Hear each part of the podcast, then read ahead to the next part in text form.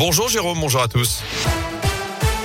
Et on débute avec vos conditions de circulation. Ça se passe bien désormais autour de Lyon. Fin des difficultés notamment dans le secteur de Givors sur l'A47 en direction de Lyon. Il y avait eu un accident ce matin. Des difficultés principalement du côté de Francheville à côté à cause de travaux dans le secteur. Et puis attention également qu'est Claude Bernard à partir d'aujourd'hui le début des travaux des voies lyonnaises. La circulation est réduite à une seule voie depuis ce matin jusqu'au 24 juin prochain pour l'aménagement de ces pistes cyclables dans toute l'agglo. La première ligne doit relier Vaux-en-Velin à Saint-Fond.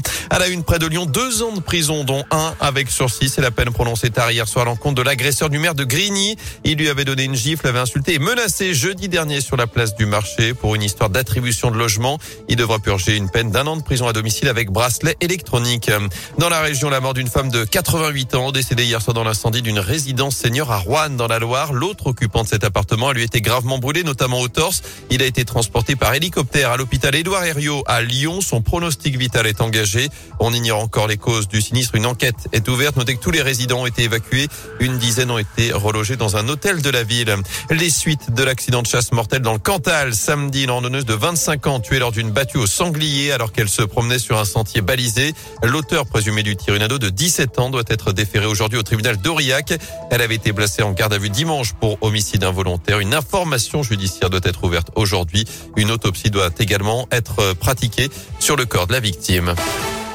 À suivre dans l'actu l'audition d'Olivier Véran. Au Sénat, le ministre de la Santé est interrogé en ce moment même devant la commission des affaires sociales, notamment sur le pass vaccinal et son évolution par rapport à l'épidémie de Covid.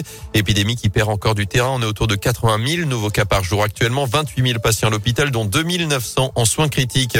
Le grand oral également des candidats à la présidentielle après le MEDEF. Hier, c'est à la jeunesse qu'ils vont présenter tour à tour leurs propositions. Aujourd'hui, un panel de 100 jeunes réunis à la Maison de la Radio à Paris.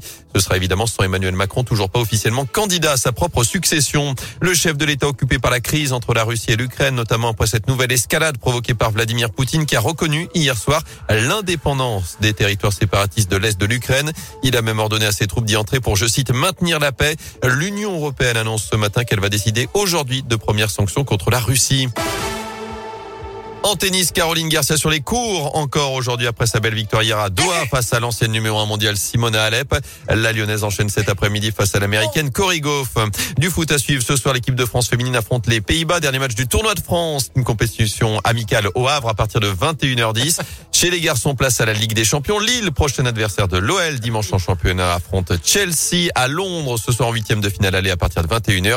Et puis l'événement télé de la soirée Colanta de retour sur TF1, le totem maudit avec au casting 24 aventuriers, notamment Bastien Esseta, originaire du Rhône. Vous restez avec eux.